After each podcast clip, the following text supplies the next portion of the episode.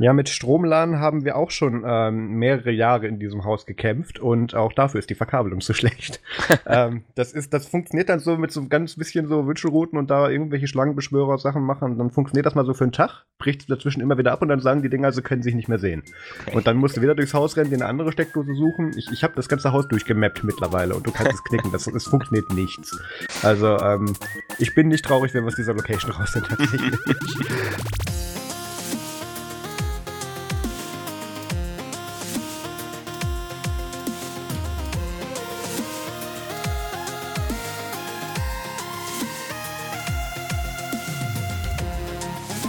Hallo und herzlich willkommen zum Nerds zum Podcast Folge 49. Heute ist der 8. Dezember 2018 und mit dabei ist der Mario. Guten Morgen. Guten Morgen, das ist richtig, weil ähm, wir nehmen jetzt hier mal zu einer ganz ungöttlichen äh, oder unchristlichen Zeit am zweiten äh, Advent auf, nämlich um kurz nach 11 Uhr morgens. Ähm, es ist auch sehr ungewohnt, dass ich jetzt während dieser Aufnahme Energy Drinks und nicht Rotwein trinke. Ähm, ich, ich bin mir nicht sicher. Mario, was ist dein Getränk heute Morgen? Ja, ich hatte ja auch äh, heute Morgen mal gesagt, ups, du kannst ja gar keinen Rotwein trinken. Ja. Und ähm, weil ich nachher auch noch laufen will und ähm, da wäre das nicht so gut gewesen. Und dann habe ich das Alternativgetränk äh, für Podcasts äh, rausgeholt. Das ist äh, Zimtstern Orangentee. Ach du Schande. Okay. ja, Prost. Ähm, Nee, ich, ich muss ja sagen, äh, es, es war ja ausnahmsweise tatsächlich meine Idee, so früh aufzunehmen, weil ich will nachher ähm, ganz gepflegt dann noch Friendly Fire 4 gucken, wenn das übertragen wird. Und da hätte das dann abends nicht mehr gepasst, leider. Deswegen, Mario, auch vielen Dank, dass du das so kurzfristig noch so früh dann auch einrichten konntest. Ja, ich musste es auch erstmal googeln, was das überhaupt ist. Äh, ja, ähm, müssen wir jetzt hier, glaube ich, nicht erklären. Das ja. ist außerdem zu dem Zeitpunkt, wenn diese Folge rauskommt, eh schon gelaufen. Da muss man mhm. sich den Backlog anschauen. Okay. Ähm, ja, Mario, was ist bei dir so passiert in den letzten Wochen? Ähm, ja, ich habe E-Mails bekommen mit Dateianhängen. Mhm. Ähm, und zwar haben wir an der Arbeit ähm, haben wir halt so ein kleines System laufen, was bestimmte Dateianhänge von Mails abhängt und das dann in eine Quarantäne stellt. Und ähm, da wir ein relativ kleiner Betrieb sind, ähm, haben wir quasi diese Quarantäne da von der EDV-Abteilung äh, so ein bisschen unter uns und ähm, Benutzer müssen halt die Dateianhänge bei uns anfordern, wenn sie sie dann doch brauchen.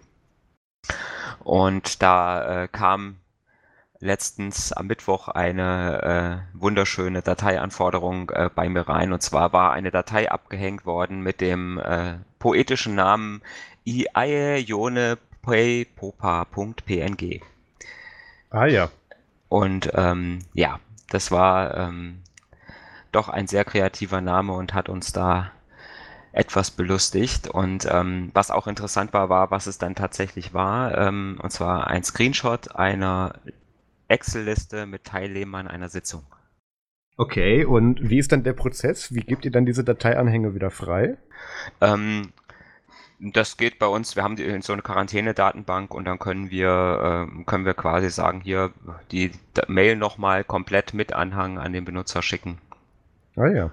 ja wenn wir die vorher nochmal geprüft haben. Ja. Hat uns schon ein paar Mal äh, auch den Hintern gerettet in Sachen ich wollte gerade sagen, das klingt sehr nach Ransomware. Ransomware-Schutz, ne? Also ich sag mal, ähm, die Ransomware ist ja eigentlich nicht so, es sind ja eigentlich nicht so poetisch, die Dateinamen, ne? Die sind ja eher so, dass man eher so Bewerbung, Bewerbung.zip oder irgend sowas ja. äh, dann hat, ne? Ähm, also, aber iaione paypopa.png habe ich noch nie in der Ransomware gesehen.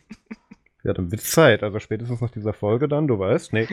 Also, ähm, genau dann ähm, ist es ja schön, ich, ich krieg immer ähm, durch den Mario mit, was eine Etage tiefer äh, und bei uns im Haus gerade im Fernsehen läuft. Weil immer wenn ich weiß, wie meine Eltern die Tür zu machen und dann ganz laute Musik dann da rauskommt, weil es läuft wieder The Voice of Germany und jedes Mal, wenn die Musik dann aufhört, weiß ich, Mario twittert gleich was. Ähm, du guckst das ja echt aktiv, muss man sagen. Ähm, ja, halt Second Screen, ne? Also. Nicht mal die volle Aufmerksamkeit. Hauptsächlich, hauptsächlich wegen Twitter, ne? Mhm. Nein, also ich gucke ja schon so, so, so, gerade diese Shows hier wie Voice of Germany und so. Äh, das ist ja auch, sage ich mal, was, wo man immer so ein kleines Twitter-Event mit dabei hat und ähm, das ist dann eigentlich immer ganz lustig. Äh, wobei ich auch das Format eigentlich ganz gerne mag. Ähm, wobei in den letzten Jahren es schlechter geworden ist. Also ich sag mal, am Anfang war es mehr so Mark wirklich. Forster, oder? ja, vielleicht wegen Mark Forster, weil Samu nicht mehr dabei ist. Ähm, äh, nee, einfach weil ähm, früher war einfach so der Fokus mehr wirklich auf den Sängern und auf der Stimme. Ähm, ähm, und sag mal, der Umgang äh, mit, dem, mit den Kandidaten war wesentlich respektvoller als bei äh, Deutschland sucht den Superstar oder so. Ja gut, das war ja nicht ähm, schwer. Das war nicht schwer, das ist richtig. Ähm, aber man merkt halt schon, dass es, dass es immer mehr äh, auch äh, kommerzialisiert, ja, was heißt kommerzialisiert wird. Also ich sag mal, der Fokus, ja. der Fokus, ja, äh, Blödsinn, ne? Ähm, der Fokus ist immer, äh, geht immer weiter weg halt von den, äh, von den eigentlichen Stimmen. Ne? Aber trotzdem ist es halt immer noch schön und wie gesagt, die Kandidaten können auch wirklich alle singen, die da hinkommen. Das ist äh, dann auch nochmal ein Vorteil gegenüber anderen Formaten. Das wird mir dann auch immer bestätigt. Wenn ich irgendwie dann zum Rauchen irgendwie runter auf den Balkon gehe oder so, äh, rufe ich dann immer rein, der Mario hat kommentiert, die wäre gerade gar nicht so schlecht gewesen oder so. ähm, ja. Dann testest du gerade noch was. Ja, genau. Wir haben ähm, von der BlackBerry User Group in Kassel haben wir immer mal die Möglichkeit, äh, dort die neuesten Devices von BlackBerry zu testen und äh, im Moment ist bei mir gerade das Key 2 LE ähm, zum Testen. Das ist ähm, ein Device von BlackBerry, jetzt so das neueste, was sie rausgebracht haben. Ähm, es gab zuletzt das Key 2, mhm. ähm, was, sage ich mal, ein etwas äh, teureres Modell ist, äh, was so in der Preisklasse 650 Euro liegt. Ähm, und das äh, Key 2 LE ist quasi, ja, das etwas abgespeckte Modell, was auch eine, eine Hardware-Tastatur hat drunter, vom Format her. Ähm, aber ein bisschen weniger Hauptspeicher, ein bisschen kleineren Prozessor und dafür ein bisschen äh, günstiger ist. Wobei man halt sagen muss, die Preise von diesen Blackberries sind halt im Vergleich zu der Hardware, die man bekommt, schon immer noch etwas teuer. Ähm, ja. Da muss man schon so ein bisschen Fan sein, äh, wenn man da sagt, ja, ich nehme das äh, und äh, muss die Hardware-Tastatur dann doch äh, sehr schätzen, äh, um da den höheren Preis dann in Kauf zu nehmen. Aber die Klientel gibt es halt immer noch. Ne? Naja, seit da ein richtiges Betriebssystem drauf wird. Huh, nein. ähm, ich habe mir das auch angeguckt, das gibt es ja sogar in einem schönen Rot, sehe ich gerade. Ähm, jetzt ganz neu, ja. Also mhm. die haben, äh, es gibt es in drei Farben. Einmal in diesem Slate Champagner und Atomic. Ja. Ist ja noch besser als, als Almost ja. Grey, Pure Black und was auch immer Google da benannt hat, um Apple zu verarschen. Ja, genau. ja, das Witzige war da wieder, dass ähm, ähm, das LE ist rausgekommen, ähm, ja, wann war es denn? Ich glaube im September, August oder September ähm, und ähm, wurde angekündigt mit diesen drei Farben, ähm, mhm. Slate, Champagner und, äh, und Atomic und alle haben gesagt, ja, Atomic, das sieht so geil aus und wir wollen Atomic Atomic haben und welches haben sie natürlich zuerst nicht äh, produziert? Das Atomic. Ja klar, wird wahrscheinlich logisch, dann dieses ne? hässliche ist, Champagner gewesen sein. Haben, haben wir schon rauskam. gesagt, das ist hier Blackberry Live, ne? Ja. äh, ziel, äh, zielsicher am, äh, am Markt vorbei. Ähm, und jetzt ist das, äh, jetzt ist das Atomic ist jetzt auch verfügbar, kann man jetzt auch in Europa bestellen, allerdings ähm, nur mit äh, QWERTY-Tastatur. Es wird es also nicht mit, äh, mit Querz mit Querz-Tastatur geben. Wissen aber schon, dass ihr so der, der letzte Außenstand seid, der die Geräte noch benutzt, ne? Also habt ihr ja. die nur angeschrieben? ja, wir sind ja schon mit denen in Kontakt da. So, mhm. ne? Also die kriegen das ja dann schon auch mit, sage ich mal, so von den zwei, drei verbliebenen Communities in Deutschland, äh, was da so an Feedback kommt. Und ähm, der Olli und ich werden wahrscheinlich auch jetzt nochmal einen Podcast dazu machen. in dem euch nur über die Farbe aufregen werdet. Feature für BlackBerry ja. ist auch nicht schlecht. Okay, ich habe mir die Tage eine NAS gekauft, nämlich eine Buffalo Link Station 441D und ähm, die verdient so ganz knapp auch den Namen. Ähm, das ist so ein sehr hässliches Buffalo Plastikbomberteil mit äh, vier Bays, also vier Einschüben für Festplatten und ähm, ist so im Prinzip ein bisschen kleinerer Schuhkarton und äh, passt auch ganz toll neben den Router, hat einen Lüfter mit drin, äh, ein, leider nur einen einzigen Netzwerkanschluss, also kein Dual-Link, was man machen kann. Und ähm, noch ein paar USB-Anschlüsse, falls man da nochmal sowas anschließen möchte. Und ähm, ich krieg hier in unserem Netz, man muss aber sagen, das ist hier, wo wir sind, in dieser Altbauvilla, äh, die Verkabelung ist aus den späten, nee, aus den frühen 70ern.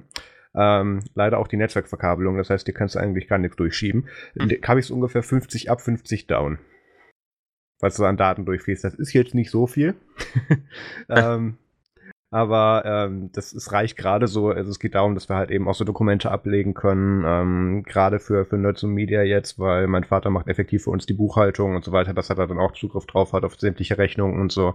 Ähm, da war das ganz nett und ähm, ich, ich weiß es, ich kriege jetzt auch viele E-Mails mit, warum hast du das denn nicht mit Open Media Vault oder, oder Frieden hast alles selber gemacht, ähm, weil ich da schlichtweg keine Zeit und Lust drauf habe, das Ganze auch noch zu betreuen, wenn das dann mal kaputt geht.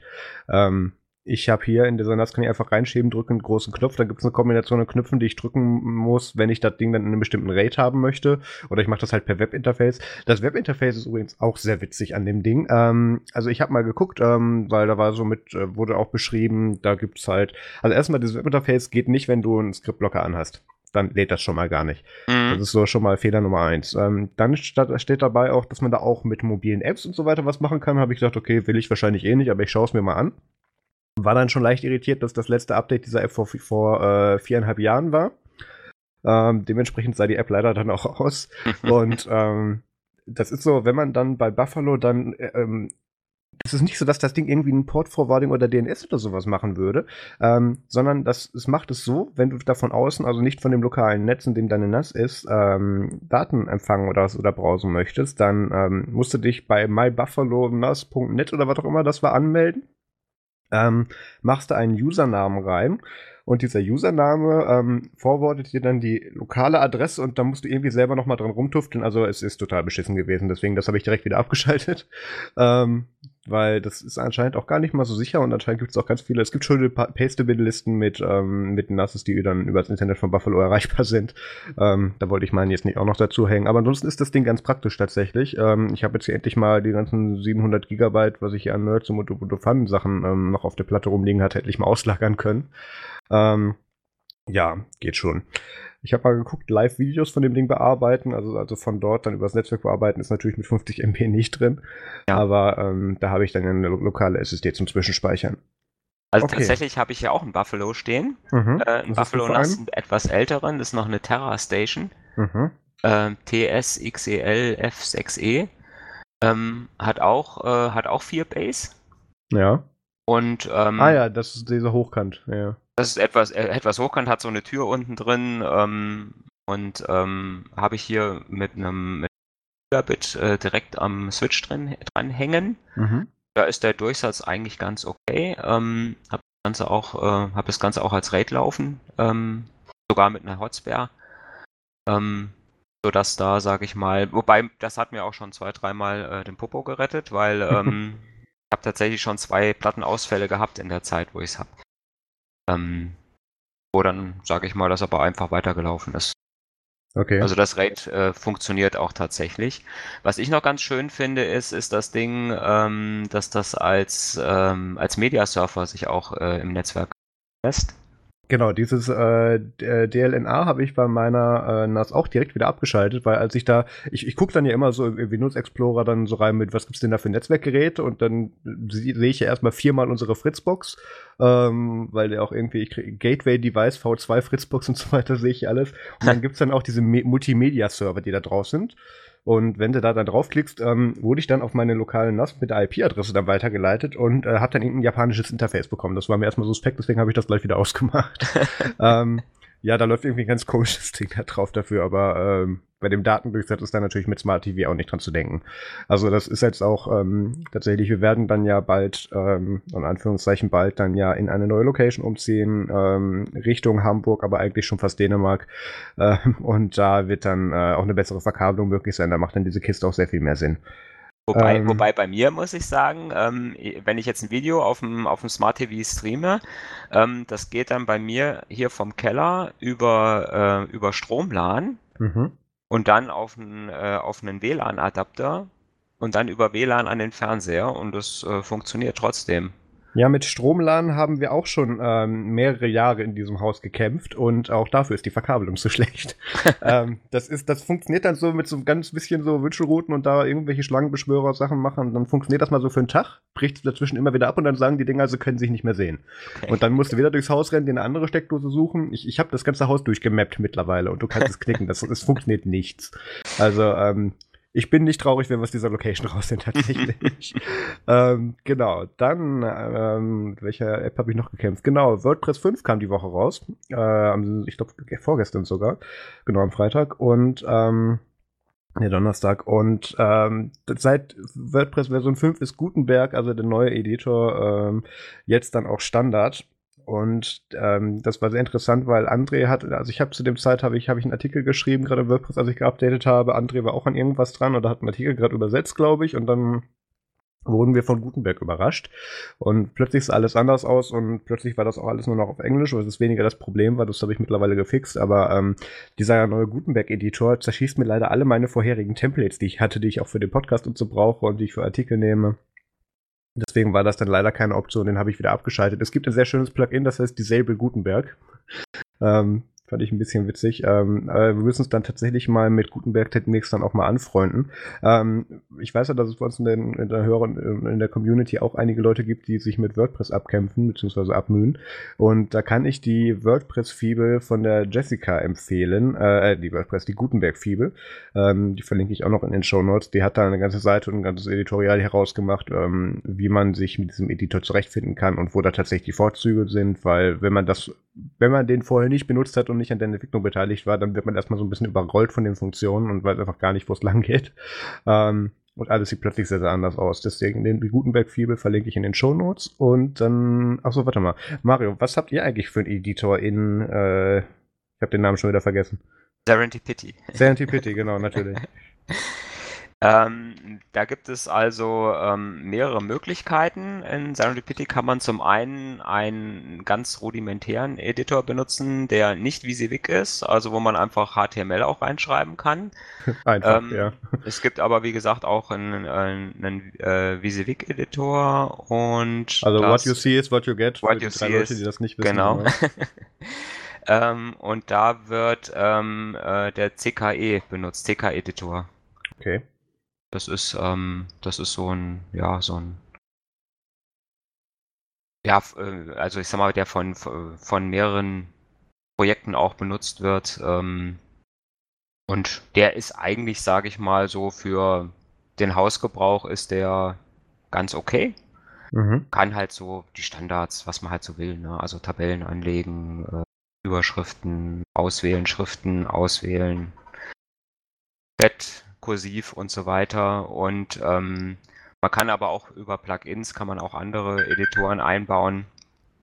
Ähm, zum Beispiel auch Markdown benutzen ja auch manche. Die äh, schreiben dann quasi ihre Artikel über Markdown komplett. Von daher gibt es da verschiedene Möglichkeiten. Hm, ich glaube, den hatte ich auch mal in WordPress drin und mal ausprobiert. Ach ja, als wir, als wir noch bei als, als Robin bei Ubuntu fand, das WordPress noch gemanagt hatte, hatten wir da auch so vier verschiedene Editoren drin versehentlich, mhm, mhm. die auch alle ganz super gar nicht miteinander funktioniert haben.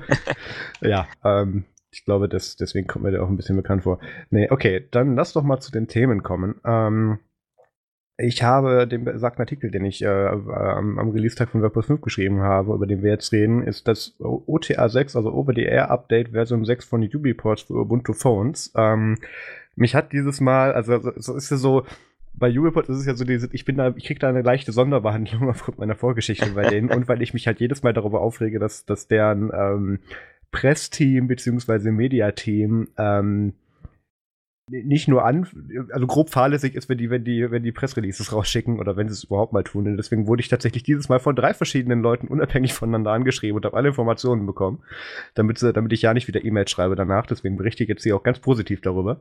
Ähm, waren allgemeine Fixes drin in dem OTA, hauptsächlich für den Browser. Ähm, also keine neuen Features, aber da ich, ich gehe mal nur über so ein paar von den Fixes mal kurz drüber, die ich tatsächlich etwas witzig fand. Ähm, ein Fix war zum Beispiel für den Nextcloud-Login können jetzt auch Sonderzeichen verwendet werden. Es war nämlich so, dass anscheinend da irgendein ähm, Konverter hinten dran war und deswegen du keine Sonderzeichen in deinem Passwort oder in, oder in deinem, in deinem Usernamen haben durftest. Und sonst Praktisch. dass Nextcloud dann gesagt hat, nö, gib es nicht im Account-Menü. Ja, genau. Ähm, fand ich witzig, das geht wohl jetzt. Ähm, dann solche Sachen wie, dass in einem Installationsdialog, wenn man Enter drückt, dann es dann auch weitergeht und man nicht manuell irgendwo hinklicken muss. Ähm, was ich auch sehr witzig fand, ist äh, fürs OnePlus One ein Fix. Bei Telefonaten hört sich die Gegenseite jetzt nicht mehr selber. ähm, und äh, ja, noch so ein paar andere Sachen. Das ist jetzt mhm. natürlich, ich bin jetzt schon eine ganze Weile halt nicht mehr bei Ubuntu Phone dabei gewesen, aber das sind halt so Sachen, da komme ich nicht drauf, dass man die fixen muss. Ja, auch also Auto, Autokorrektur in der Browser-Adresszeile fand ich auch witzig. Ja, was auch noch viel witziger war, ist, wenn das, das war nämlich auch, ich weiß nicht, das haben sie mittlerweile sehr wahrscheinlich gefixt, aber damals war es, als ich das noch benutzt habe, so, da war die Autokorrektur auch im Passwortfeld an. Und das hast du natürlich nicht gesehen. War super praktisch beim Einloggen. mhm, ja. Also das sind, da sind, da sind jetzt tatsächlich sehr viele rudimentäre und wichtige Fixes dabei, die ich einfach mal so erwarten würde. Und ähm, ich habe es tatsächlich auch ähm, knapp ein oder nee, eineinhalb Tage habe ich es dann nochmal genutzt tatsächlich und habe mir das angeschaut. Das scheint alles zu stimmen. Es ist sehr viel flüssiger als vorher, definitiv auch. Ähm, dann gibt es noch so ein paar bekannte Probleme, dass die Kamera-App anscheinend, beziehungsweise das Vorschaubild in der Kamera-App gerne mal einfriert. Ähm, und da muss man so quasi blind irgendwo drauf, drauf, äh, drauf zielen und das Foto machen, weil Fotos machen kann man immer noch. Ähm, wenn man die App wechselt, dann geht der Viewfinder irgendwie wieder. Das, also das ist auch noch ein bisschen wackelig. Und ähm, was ich sehr witzig fand, ähm, wenn man so ein äh, Popdown-Menü hat oder Dropdown hat äh, in einem Browser und ähm, das auf einem größeren Display wie beim Nexus 7 oder BQ M10 ähm, öffnet, ähm, kann der Browser schon mal abstürzen, weil der mit der Auflösung nicht klarkommt. Mhm. Das klingt so ein bisschen wackelig, aber ähm, definitiv besser, als das damals noch bei Canonical war. Von daher bin ich froh, dass Ubiports daran weitermacht. Dann haben sie noch ein paar interessante Sachen mit ihrer Infrastruktur gemacht, nämlich ähm, anscheinend können jetzt Apps, die das unterstützen, Push-Benachrichtigungen über Matrix empfangen. Also nicht mehr über eigene Push-Notification-Server, sondern anscheinend auch über Matrix. Ähm, Max würde das jetzt bestimmt ganz toll finden. Ähm, ich weiß nicht, inwieweit das, das, das die Problematik eigentlich nur komplizierter macht und nicht vereinfacht, aber es klingt jetzt nach einem alternativen Weg. Wäre das, wär ähm, das dann quasi äh, sowas, dass das Matrix dann sowas machen das würde? Das Gateway ist quasi. Das, äh, wie die Google Play Services bei, bei Android, oder? Äh, quasi, ja. Also zumindest was die, was die Push-Notifications betrifft. Ja, ja. ja. Genau, das ist ja Fireside ist der, äh, nee, nicht Fireside, Fireside ist das ein anderer Dienst. Ich habe schon wieder vergessen, wie der bei Google Play heißt. Auf jeden Fall im Prinzip, dass du darüber als Gateway dann die Push-Benachrichtigungen senden lassen kannst und ähm, die Apps können das dann auch irgendwie integrieren. Ähm, dann, was haben sie noch gemacht? Einige Apps wurden nach GitLab verschoben, die vorher auf GitHub oder auf Launchpad waren. Ähm, ich glaube, es gibt noch keine offizielle Ansage vom Projekt, ob, ob GitLab jetzt äh, äh, hauptsächlich genutzt werden soll. Ähm, da geht es tatsächlich nur um die Apps, ähm, so Low-Hanging Fruit Bugs, also wo sich dann auch Leute dann tatsächlich einfacher daran beteiligen können, weswegen die dann eigentlich auf GitHub waren, nämlich Calculator Music, die UbiPorts App, also so ein Startcenter und die Wetter App ähm, sind jetzt auf GitLab und ähm, im Edge-Channel, beziehungsweise ein Edge-Channel, also, also das Device-Channel wurde jetzt eingeführt, damit man ähm, die neueste Libhybris testen kann. Das ist eine Voraussetzung, damit die später mit dem Mia Display Server ähm, nochmal was Aktuelleres machen können. Und da geht es dann auch um OTA 7 hin. Und ähm, das sind soweit eigentlich alle Informationen. Also es gibt noch einen genaueren Blogpost von denen selber, wo sie auf jeden einzelnen Fix nochmal eingehen. Das ist jetzt hier die Sparvariante. Aber ähm, war tatsächlich nochmal sehr interessant, dann nochmal so für einen Tag äh, Ubuntu Phone auszuprobieren. Und ich muss sagen, ich finde es ja schade, dass sie die Scopes loswerden wollen, weil das war ja eigentlich das, was mir damals so gefallen hat daran. Aber ähm, ja, man sieht schon tatsächlich, wo sie damit auch designtechnisch hinwollen und dass es auch funktioniert. Okay, dann das nächste, das hätten wir eigentlich fast in, ach nee, das schieben wir eigentlich nachher in Events, alles gut. Ähm, das übernächste, ich habe das doch vorher nicht richtig sortiert. Ähm, Mario, hast du eine Alexa zu Hause? Nein, habe ich nicht. Hast du eine Google Home zu Hause? Auch nicht. Antworten dir zu Hause irgendwelche Geräte? Ähm, Antworten tun mir keine. Ähm, ich habe nur Geräte, wo ich was hinschicke. Ah ja, okay, gut. Ähm, dann war diese Überleitung völlig für den Arsch, aber es geht um Alexa kann jetzt auch unterschiedliche Stimmen erkennen. Ähm, also es ist, äh, äh wenn man sich jetzt fragt, was bringt das? Ähm, vorausgesetzt, also deswegen habe ich das jetzt gerade versucht, bei Mario zu machen, ähm, wenn du in einem Haushalt mit mehreren Personen lebst und mehrere von, von diesen Wanzen im Haus verteilt hast, ähm, tun sich auch mehrere Leute dann eventuell mit dem Ding unterhalten. Und ich merke das jedes Mal, wenn meine kleinen Cousins zu Besuch sind und dann plötzlich ähm, Alexa und Spotify denken, sie müssen mir irgendwelche Kindermusik vorschlagen, ähm, weil die mir meine Auto automatisch generierten Playlisten zerschießen, weil die dann einfach sagen, spiele Tabaluga TV oder sowas. Ähm, ist es so, wenn du jetzt eben, äh, es gibt so einen Setup-Prozess, wo man so irgendwie zehn Sätze einspricht ähm, mit äh, Alexa und dann ähm, kann die im Prinzip dann solche personalisierten Sachen wie Playlist-Erstellung, Kalenderverwaltung oder, oder halt personalisieren, kann sie halt zwischen den Leuten, die ihr die Kommandos geben, unterscheiden. Ähm, also angenommen, Person X sagt, äh, was steht heute im Kalender, dann liest du dir nicht den Artikel, äh, den, den Kalender von Person Y vor und umgekehrt und so weiter. Ähm, das macht schon Sinn. Ich glaube, bei Google Home ist das noch nicht drin. Google Home muss man auch sagen, da ist gerade der André an einem Review dran tatsächlich. Der hat sich da von, ich glaube, dem Matthias ein ähm, ein Gerät ausgeliehen und ähm, der macht da auch gerade ein Review zu. Da muss man mal gucken, vielleicht stellen wir das gegenüber. Ich das muss war, meine, das war aber, ähm, ich meine, das war in der Folge, wo wir über das Google-Event gesprochen haben. Äh, das war ein Feature, was die da auch äh, angekündigt hatten.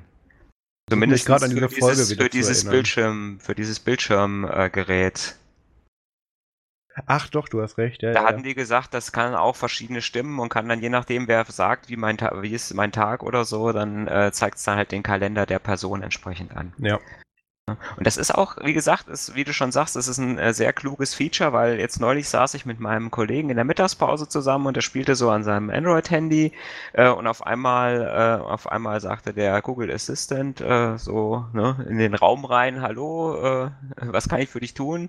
Und dann habe ich dann halt mal gesagt, okay Google, bestell Klopapier. Und dann sagte mein Kollege, oh cool, jetzt bin ich auf der Amazon-Seite und kann mir ein Klopapier aussuchen. Yay. ja, kann passieren. Meine Apple Watch teilt mir gerade mit, dass ein Update verfügbar ist. Nicht jetzt. Ähm, nee, das ist natürlich praktischer, wenn du das dann auch damit unterscheiden kannst. Ähm, wofür wir das tatsächlich ganz häufig nutzen, ist, ähm, weil immer wenn Alexa was nicht kennt und ähm, äh, man der im Prinzip so als Notizen-App quasi benutzen möchte oder so als Ferndiktiergerät, ähm, packt die das alles einfach nur in deinen Warenkorb oder in eine vorgefertigte Liste auf Amazon.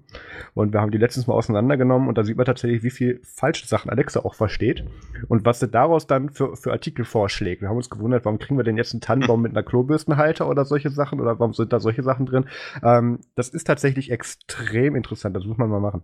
Ähm, Gut, dann aber so viel zu Alexa. Ähm, wir haben vor ein paar Folgen mal, obwohl ich glaube, das ist schon ein bisschen länger her, lass es ein paar Monate sein, haben wir über äh, die Microtik-Router gesprochen. Ähm, das war in der Folge davor, hatten wir über einen japanischen oder ich glaube doch einen japanischen Routerhersteller gesprochen, der Nextcloud integriert hat. Und da war dann so die, die Idee, ja, lass doch File-Server und alles an IoT-Geräten direkt in den Router packen, kann bestimmt nichts bei schief gehen. Ähm, die Woche drauf kam diese Story mit den Microtik-Routern, wo gemerkt nicht dieselben Geräte wie mit Nextcloud, sondern andere, diese Microtik-Router raus, ähm, wo dann rauskam, ähm, ja, die haben eine äh, ungepatchte Sicherheitslücke und die dafür sorgen kann, dass man im Prinzip mit wenigen Schritten einfach so aus so einem äh, paar hunderttausend Routern dann eben so ein schönes Bot Botnetz machen kann, was dir Bitcoins meint, oder Monero in dem Fall natürlich. Ähm, ich glaube, was anderes machen kann diese äh, Währung gar nicht, außer von irgendwelchen Ransomwares gemeint zu werden. ähm, Entschuldigung, Trojanern in dem Fall. Jedenfalls ähm, hat Microtik ähm, jetzt, also es gibt ja dieses, dieses schöne Meme, nicht, nicht der Held, den, den, äh, den wir gerne hätten, aber den Held, den wir verdienen.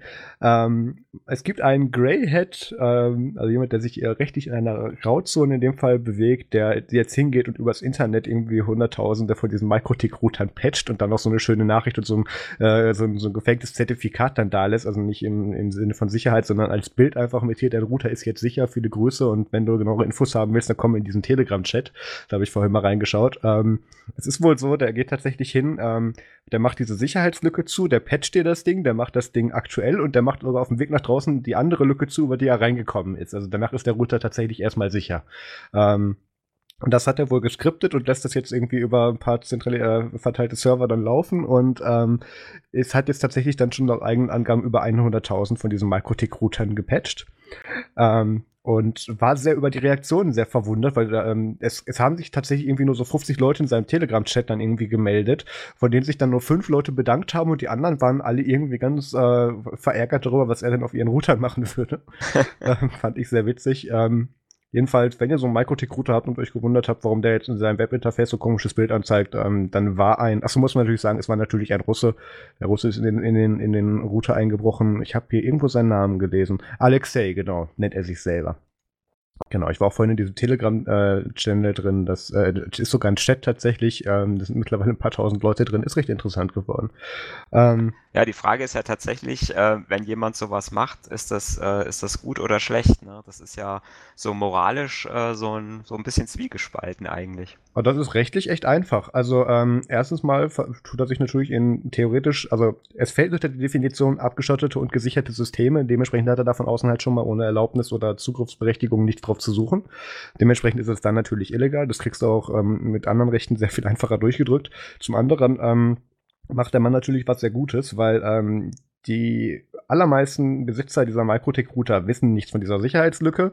Die werden die auch nie patchen und ähm, die werden auch, auch die allermeisten davon wären auch gar nicht fähig, das zu patchen. Deswegen ist, dass der das macht, äh, natürlich ein Beitrag zur allgemeinen Sicherheit des Netzwerks, auch wenn die jetzt unaufgefordert war. Also da hätte ich jetzt weniger Probleme mit, aber ähm, gut, wir gehen da ja anders ran. Wir hätten uns diese Dinger unter den Umständen so nie ins Haus geholt, beziehungsweise längst wieder abgestöpselt. Aber ich finde schon, dass er da der Allgemeinheit einen ganz guten Dienst erwiesen hat. ähm, wer auch der Allgemeinheit einen ganz guten Dienst erwiesen hat, das fand ich schön, das habe ich direkt als Follow-up-Story reingenommen, ist eine etwas ältere Story von Ende November. Ähm, es gibt ja aktuell äh, ein, ein, also wer diese ganzen YouTube-Dramen mitverfolgt, habe ich mich jetzt zum Glück vor ein paar Jahren raus zurückgezogen, ähm, äh, führt ja aktuell PewDiePie, also Felix Gerberg, immer noch den äh, mit den allermeisten Abonnenten die, die äh, Subscription-Liste an und äh, dicht gefolgt bei T-Series. Das ist irgendwie, ich glaube, ich glaube, das ist irgendwie ein Musikkanal, beziehungsweise genau indisches Musiklabel und was da irgendwie den Markt mit überschwemmt, was auch interessanterweise ähm, wenn du dich in Indien für einen YouTube-Kanal oder auf einen YouTube-Account respektive Google-Account registrierst, äh, subscribest, also abonnierst du automatisch den T-Series-Kanal. Also da wird auch schon ein bisschen so mitgespielt. Das ist seltsam. Jedenfalls, ähm, äh, genau, ich, äh, Placing It Behind Kjellberg. Ich versuche gerade rauszufinden, wie viele Abonnenten PewDiePie hat. Egal, so interessiert es mich auch nicht. Jedenfalls, was derjenige gemacht hat, ist, beziehungsweise was auch PewDiePie gerne macht, er forderte natürlich Leute auf mit, äh, äh, hey, subscribe mal nicht to T-Series, sondern äh, lass mal mehr Leute bei mir abonnieren und so weiter. Und jetzt ist dann jemand hingegangen und hat das auch im ähnlichen Sinne wie mit Microtick ein bisschen zu weit getrieben. Er hat sich anscheinend auf ähm, äh, weltweit, ich weiß jetzt nicht auf wie vielen äh, Druckern das war, mit einer bestimmten Sicherheitslücke eingewählt und ähm, hat da dann auf jedem Drucker eine, eine Testseite rausgelassen, bei der er die Nachricht ver, äh, ver, verändert hat, wo dann draufsteht, hey, bitte nicht T-Series abonnieren, sondern subscribe sofort zu PewDiePie und dann Brofist und so weiter und noch einen anderen Bullshit, den er da drauf geschrieben hat und hat das wohl weltweit bei so, bei so ja, ich, will, ich, ich würde gerne sagen Millionen, aber ich finde gerade tatsächlich die Zahlen nicht, aber auf jeden Fall bei einigen tausend Druckern hat er das rausgelassen. Super. Ähm, genau. Äh, der nennt sich wohl selber der Hacker Giraffe, also die Hacker-Giraffe. Ähm, und der hat anscheinend The Verge mitgeteilt, ähm, dass er über eine bekannte, schon seit Jahren nicht gepatchte Sicherheitslücke da drauf kam und hat über diesen Scan über 800.000 äh, verwundbare, äh, verwundbare Drucker gefunden und hat sich dann dazu entschieden, aber nur 50.000 von denen dann zu benutzen. Also wenn bei euch so eine Seite rauskam, dann redet doch mal mit eurem Netzwerk-Admin bitte. Und fand ich aber sehr witzig. 75 Millionen Abonnenten hat übrigens PewDiePie. Ach ja, naja gut, die paar Leute. Ähm, genau. Also ich fand das, ich, ich stelle mir das gerade vor, wie irgendwo, was weiß ich, ich laufe bei Daimler durch diese lang verlassenen Gänge entlang und in jeder Station ist so ein Drucker und dann kommt irgendwie so ein PewDiePie-Teil raus. Ähm, Finde ich witzig, sollte man nicht machen natürlich. Ähm, was man auch nicht machen sollte, ist, obwohl, das hat ja eigentlich Tradition bei Google, Messenger einzustellen. Ähm, es ist mal Ach, wieder ja. soweit. Ähm, jetzt sind wir da exakt zwei Jahre rum. Äh, die letzten Messenger oder die letzten beiden Messenger, die, das, das werden ja jedes Mal mehr, wenn Google die killt und wieder einführt, ähm, waren ja Duo und Ello. Duo war dieses äh, One-to-One-Video-Call-Dingens und Ello war dieser ähm, Messenger, der den Google Assistant integriert hatte. Und ähm, da war bei Ello eigentlich schon lange klar, dass dieser Zug demnächst abgefahren ist, weil von Messaging-Apps an sich hat sich das, hat sich Ello ja nicht groß unterschieden, bis auf dass das Ding eben Messaging konnte und den Google Assistant drin hatte. Google Assistant ist mittlerweile eine systemübergreifende App bei den allermeisten Android-Versionen und auch was die Hersteller darüber klatschen. Und ähm, Messaging selber ist jetzt auch nicht so auf Ello zentralisiert, da hat Google noch fünf andere Produkte für. Und deswegen wird das jetzt so auseinandergenommen. Ähm, und anscheinend soll, äh, also ich weiß nicht, ob, ob Mario das mitbekommen hatte, diesen RC RCS Messenger von Google. Hast du das gelesen? Nee, das habe ich nicht gelesen. Okay, ähm, das ist eine gerebrandete Version von Google Hangouts, weil Google Hangouts wurde ja gesagt, wird auch eingestellt. Wird auch eingestellt, ist, ja. Ist aber so nicht richtig. Es wird aufgeteilt in zwei weitere Produkte. Ähm, die Funktionalität bleibt erhalten, es wird nur auf zwei Apps erweitert, beziehungsweise aufgeteilt, warum auch immer. Ähm, Und ähm, dementsprechend kommt jetzt Ello weg. Das soll dann äh, in RCS-Chat ist das Team, glaube ich, schon übergegangen. Und ähm, die versuchen jetzt mit RCS auch so eine Art iMessage zu machen, aber das ist, der Zug ist ein bisschen abgefahren. Naja, ähm, es bleibt dabei, Google macht jährlich irgendwie drei Messenger und ähm, ich, ich weiß nicht, es ist ja eigentlich schon mittlerweile so ein Running Gag geworden bei den Google I.O. mit wie viel Messenger stellen sie dieses Mal vor. Äh, ja, ich finde, ich, ich verstehe es halt nicht. Ne? Also ich mhm. sag mal, ähm, bin ja auch jemand, der, der viele Messenger äh, nutzt und viele Messenger auch auf dem Smartphone installiert hat.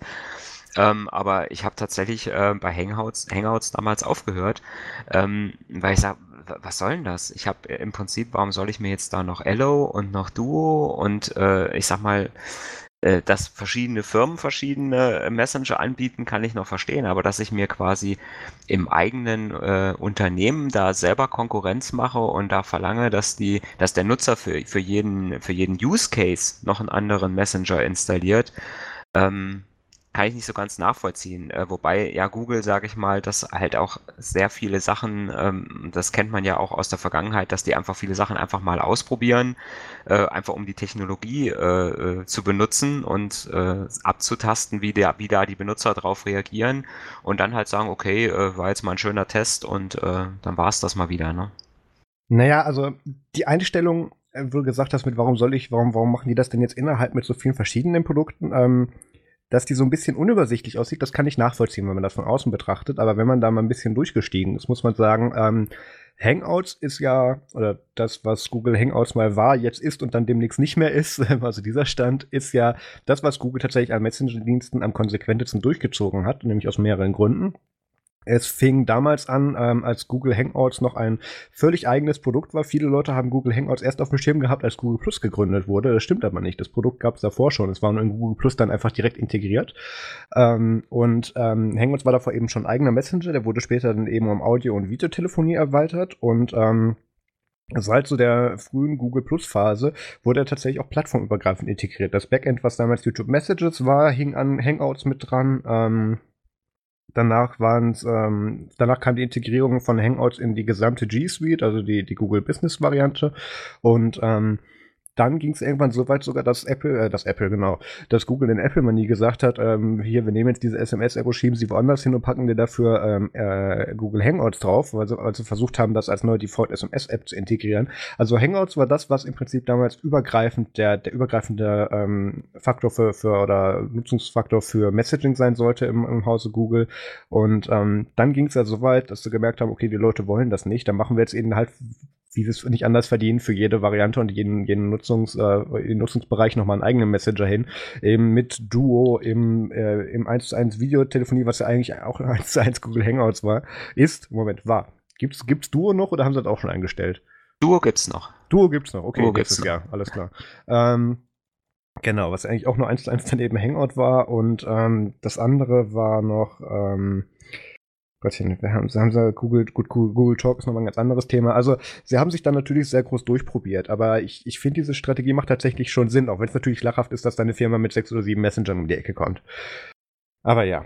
Ähm, ich weiß nicht, nutzt du noch, nutzt du irgendwas davon? Also, ich habe, ich hab, glaube ich, noch Hangouts installiert. Gut, ich habe das alles installiert, aber ich nutze das nicht. Ähm, ich habe, ähm, äh, ja. Ich habe, äh, also ich habe im Moment äh, gar keinen Google Messenger mehr installiert. Ne? Also ich habe noch Google Plus, äh, habe ich im Moment noch äh, auf dem Smartphone drauf.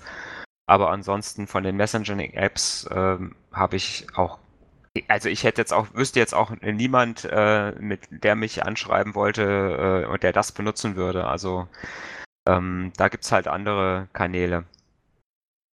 Also ich sag mal, brauche ich nicht. Naja, gut, also ich habe da tatsächlich auch noch, ich habe gerade mal durchgescrollt, ich habe auch noch Google Plus drauf, aber die App anscheinend seit 47 Tagen nicht mehr geöffnet. Ähm, und ähm, das Einzige, was ich tatsächlich hier noch an Messengern außer Telegram tatsächlich aktiv benutze, ist, ist der Facebook Messenger. Und zwar nicht, weil ich da Leute habe, mit denen ich da reden möchte, sondern, sondern weil ähm, PR-Raps und für irgendwelche Pressereisen und so weiter ähm, und für Veranstaltungen sich aus irgendeinem Grund über Facebook Messenger organisiert wird. Und ähm, da muss man da leider mit dabei bleiben. Slack würde ich noch, achso genau, Slack habe ich natürlich auch drauf in, in irgendwie 180 verschiedenen Channels, aber das ist ein anderes Thema. Okay. Ja, ich habe da, hab da noch, äh, also WhatsApp ist bei mir auch noch mit drauf und ja, ähm, BlackBerry Messenger, äh, cool. Muss ich natürlich noch drauf haben, klar. Äh, und dann habe ich noch Conversations äh, für XMPP. Hm. Der BlackBerry Messenger habe ich auch mal aus irgendeinem Grund drauf gehabt. Da ging mir aber irgendwann so auf die Nerven, weil der Single-Device war und ich hatte halt mehrere Geräte und da hat er mich dauernd irgendwo ausgelockt und dann wurden mir da Nachrichten nicht wieder hergestellt und so. habe ich gesagt, okay, es reicht. ich bin da mal ja. weg. Ja. ja. Ähm, dann äh, zum Thema, ich bin da mal weg. Ähm, Microsoft hat jetzt ein Statement beziehungsweise hat auf ein Gerücht reagiert. Ähm, sie haben bestätigt, dass Microsoft Edge Browser, also der Nachfolger vom Internet Explorer, demnächst nicht mehr auf dieser eigenen äh, Lösung von denen als, als Framework äh, bzw. als Engine basieren wird, sondern auf der Chromium Engine. Und das ganze Internet geht steil, weil plötzlich gibt es nur noch Firefox und Chromium. Ähm, ich weiß nicht, hast du diese Story mitbekommen oder das genauer verfolgt? Ähm, ja, ich habe schon, äh, habe das auch natürlich mitbekommen und äh, auch mal so ein paar Sachen dazu äh, gelesen. Ja, es ist ja tatsächlich so, dass wenn die jetzt, sage ich mal, ihre eigene Browser-Engine, die sie benutzt haben, äh, aufgeben und auch auf Chromium setzen, ähm, wenn man sich mal die Browserlandschaft anguckt, dann wird das, sage ich mal, schon sehr äh, einseitig. Ne, also ich sag mal, ich sag mal vom Marktanteil her haben wir ja dann tatsächlich, äh, sage ich mal, einen Großteil auf, äh, auf der Chromium Engine drauf dann ist noch so ein bisschen, äh, bisschen Safari äh, äh, auf WebKit, ne? Und dann die Gecko Engine, wobei halt letzteren beiden, sage ich mal, unter 10% sind vom Marktanteil. Ja. Es, äh, es ist nie gut, finde ich, äh, wenn das so monopolistisch wird. Das hatten wir damals, äh, denke ich mal, äh, als damals Netscape gegen Internet Explorer äh, war und dann der Internet Explorer gewonnen hat. Ähm, das war damals auch nicht gut. Weil ich sag mal, ich merke es bei uns an der Arbeit, ähm, auf unseren Rechnern mit äh, Windows 10 inzwischen äh, ist immer noch der Internet Explorer mit drauf. Ja. Äh, auch als aktive App, weil einfach so ein paar Sachen, ähm, ein paar Anwendungen funktionieren halt weder auf Firefox äh, noch auf Edge, sondern äh, damit die richtig funktionieren, muss ich die immer noch im, äh, im alten Internet Explorer starten. So interne Geschichten. Ne? Und das ist ja bei vielen Unternehmen auch noch so. Also viele äh, viele äh, Web-Anwendungen in Firmen wurden halt für den Internet Explorer gebaut und äh, funktionieren halt auch immer noch. Ne? Und deswegen ist es ja auch so schwierig gewesen für Microsoft, äh, den Internet Explorer dann endgültig mal zu beerdigen. Hm. Also das haben wir auch so. Ich nenne jetzt nicht die größeren Firmen, bei denen ich das äh, alles gesehen habe, aber ähm, alle internen Anwendungen ist dann auch wirklich die, die Konzernpolicy. Ähm, der interne Browser bei Firma X ist der Internet Explorer. Ganz einfach, mhm. weil, wie du gesagt hast, die internen Projekte und Seiten eben darauf mal optimiert wurden vor 20 Jahren, seitdem nicht mehr angefasst wurden und jetzt halt keine Browsermodernisierung überleben. Ähm, es ist ja auch noch, wir haben ja noch Internet Explorer 7 bei manchen Firmen als Hardcopy im Einsatz, weil das eben, weil sonst die Apps einfach nicht aufgehen, anstatt dass die da endlich mal einen für einen Tag da hinsetzen und sagen, so, du schreibst das Ding mal rum, nimmst die ganzen HTML5 und IE-Elemente raus, damit das auch woanders funktioniert. Ähm, naja. Das ist leider tatsächlich Firmenpolicy. Ähm, was ich aber tatsächlich ein bisschen überraschend fand, ist dann, dass jetzt, also Mozilla hat natürlich auch sich zu einem Statement hinreißen lassen, wo sie so ein bisschen herablassend dann gesagt haben, ja, es ist Tschüss, Edge war nett und so weiter. Ähm, wo ich jetzt sagen muss, ich stimme dir natürlich zu, dass es da mehrere, und wir, wir lassen jetzt ganz mal bewusst Apple WebKit mit Safari weg, weil es nutzt eh keiner, ähm, außer mobil. Mobil nutzen es tatsächlich alle iOS-Leute, mhm. ähm, aber auch aus anderen Gründen. Ähm, wo wollte ich damit hin? Genau. Ich fand es ein bisschen scheinheilig, ähm, wo jetzt dann alle hingehen und sagen, ja, ähm, mit Edge verlieren wir da jetzt einen wichtigen Anteil, beziehungsweise es ist nicht mehr gut, dass die jetzt dann alle entweder nur noch auf Chromium oder auf oder auf Firefox, was die auch immer da drunter sitzen haben. Ich glaube, die aufgebaute Gecko, die sie da haben. Ähm, nur noch da auf diesen Frameworks und, und, Engines basieren. Aber es ist doch nicht so, dass wir, dass, dass wir Edge benutzt hätten. Edge war doch genauso ein Rohrkrepierer ähm, wie, wie in den späten Jahren im, im nicht gewerblichen Umfeld der Internet Explorer. Also es, es ist natürlich schade, dass, jetzt, dass es jetzt da weniger in Anführungszeichen Diversität gibt, aber es ändert nichts am Anteil. Weil auch die, die können das, die können äh, auf, auf irgendwelchen Einhörnern basieren lassen. Den Browser wird trotzdem keiner nutzen, weil die, Markt, weil die Marktanteile eben auf den Platzhirschen verteilt sind. Ja, tatsächlich war Edge, äh, sage ich mal, äh, von der Technologie her gar nicht schlecht. Ja, ähm, auch von oder der ist, Benutzung ich mal, war der nicht noch, äh, schlecht. Benutzung, auch die Geschwindigkeit äh, ist in Ordnung. Ähm, ich sag mal so gerade, also ich hatte so das Gefühl, äh, zu den Anfängen äh, von Windows 10, ähm, als der, als, als so die ersten Versionen von Edge draußen waren, da war er noch so ein bisschen äh, buggy, ne? Also da mh, war so eine Geschichte, okay, wenn man den benutzt hat, äh, sage ich mal, war mehr so Beta-Status. Mhm. Ähm, war natürlich vielleicht auch ein Fehler, den, sage ich mal, in dem Stadium, sage ich mal, schon auf die Leute loszulassen. Aber andererseits. Es war äh, selbst zum Release war es eine Verbesserung zum Internet Explorer. Von daher glaube ich, das hätten die sich ruhig leisten können. Ähm, ich muss noch mal sagen, auf meinen Touch-Only-Geräten, ich habe ja so einen ähm, ganz grässlichen Surface-Klon, den ich mal reviewen wollte, aber den, den ich irgendwie dafür schon zu schlecht finde, den benutze ich auch tatsächlich exklusiv bei dem Edge-Browser, weil der super für die Touch-Gesten und Bedienung optimiert ist und so weiter. Das ist kein schlechter Browser, aber im Verhältnis gesehen ist halt immer noch kein Grund, warum ich den, warum ich den anstatt Chrome nutzen soll. Ja, das ist schon richtig. Ne? Aber wie gesagt, das, sag mal, auch wenn ihn wenig nutzen, ich sag mal jetzt, äh, Firefox hat ja auch einen, einen geringen Marktanteil. Ähm, man, man hätte halt einfach nochmal ja. eine gewisse Diversität einfach auch gehabt. Ne? Oder mehr Diversität, sagen wir es mal so. Ja, auf dem Papier, aber äh, gut, natürlich auch auf dem Papier, aber ähm, praktisch hätte die ja auch keinen Nutzen gehabt. Weil ich, also ich finde es natürlich, ich finde es schwierig zu sagen, ähm, hey, eins der, eins, eine der letzten Engines, die eh keiner nutzt, fällt jetzt weg und plötzlich sind alle bestürzt. Ähm, das das finde ich ein bisschen sinnfrei, weil in der Realität wird das auch nichts ändern. Ähm, natürlich Ja, das ist, das ist da. natürlich so ein bisschen, ist so ein bisschen scheinheilig, ne? Ja. Das ist tatsächlich so, ne? Weil man sagt pf, ich nutze natürlich Chrome oder ich nehme, nutze Firefox und reg mich, äh, reg mich auf, dass das Edge, äh, sage ich mal, eine andere Browser-Engine bekommt. Das ist natürlich schon richtig, ja. Also ich meine, das Brave, das Focus, da, nee, Focus nicht, oder Firefox, klar. Ähm, Brave, Opera, der Green Browser und die ganzen anderen Fox, dass die alle schon seit Jahren die Chromium Engine benutzen, das hat keinen gestört. Und jetzt, wo plötzlich Microsoft endlich hingeht und sagt, ja, wir hören jetzt mit diesen eigenen Sachen auf und machen es den Webentwicklern einfacher, in Anführungszeichen, dass man jetzt dann nur noch für drei Browser oder drei Browser-Engines, nämlich Apple WebKit, ähm, Chromium und Firefox dann eben optimiert. Ich vergesse dauernd, wie heißt denn diese scheiß Engine von Firefox? Ich kann es mir nie merken. Gecko. Ist es doch Deco, äh, Das Gecko? Ge Gecko, ja. Okay. Mhm. War nicht sicher. Ähm, genau, also das macht auf jeden Fall den Markt wesentlich einfacher, weil dann werden wir dann auch in 20 Jahren dann nur noch die Überreste von den Business-Applikationen haben, die damals für Edge optimiert wurden. Ähm, also es ist, ich sehe da gar kein so großes Problem dran. Und vor allem, ähm, wenn wir jetzt wirklich mal von dem doofen Standard-User ausgehen, der, der, der das Betriebssystem so nutzen wird, ohne dem jemals, jemals irgendwelche größeren Komponenten wie einem Browser hinzuzufügen, der ist definitiv besser dann bedient mit einem bereits etablierten ähm, äh, Browser, der auf, auf Chromium basiert, ähm, als, anstatt dass der sich dann durch das Internet durchkämpfen muss mit der, mit der, äh, mit der Internet Explorer Engine. Also das ist schon eine Verbesserung am Kunden und ich kann auch verstehen, warum sie das tun, weil das ist definitiv weniger Supportaufwand, nicht, dass es Microsoft den Entwicklern mangeln würde. Ähm, außerdem ähm, muss man sagen, das ist ja auch schon der erste Satz in diesem Statement. Ähm, macht, jetzt, macht jetzt Microsoft ein weiteres Programm, was auf einer Open Source Software basiert. Ähm, also ich, ich, ich finde es natürlich ein bisschen scheinheilig, aber ich sehe da jetzt weder eine Verbesserung noch eine Verschlechterung tatsächlich dran.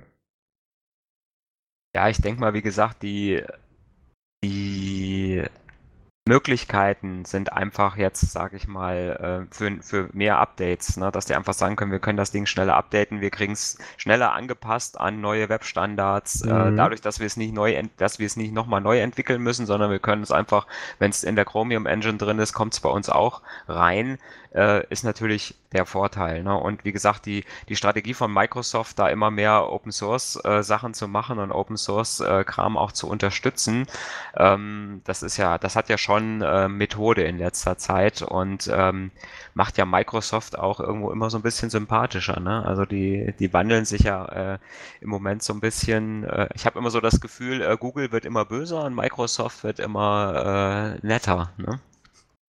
Ja, objektiv betrachtet haben sich beide Firmen in den letzten Jahren nicht viel bewegt. Die eine hat GitHub gekauft, die andere halt nicht. Naja, ähm, aber wo du gesagt hast, ähm, dass auch zu Open Source Projekten beitragen, muss ja auch ganz definitiv auch nochmal anstreichen, dass äh, Microsoft dann jetzt eben auch, auch Contributions zum Chromium-Projekt gemacht hat, damit das auf ARM-basierten Geräten auch laufen kann, wo ja äh, Microsoft mit ihren Surface-Geräten wieder hin möchte. Ich meine, Windows RE und so weiter wird uns nicht nochmal passieren, zum Glück, hoffe ich mal. Aber ähm, RT war das ja genau, weil diese ARM-Only-Variante, die dann nichts konnte und sehr langsam war.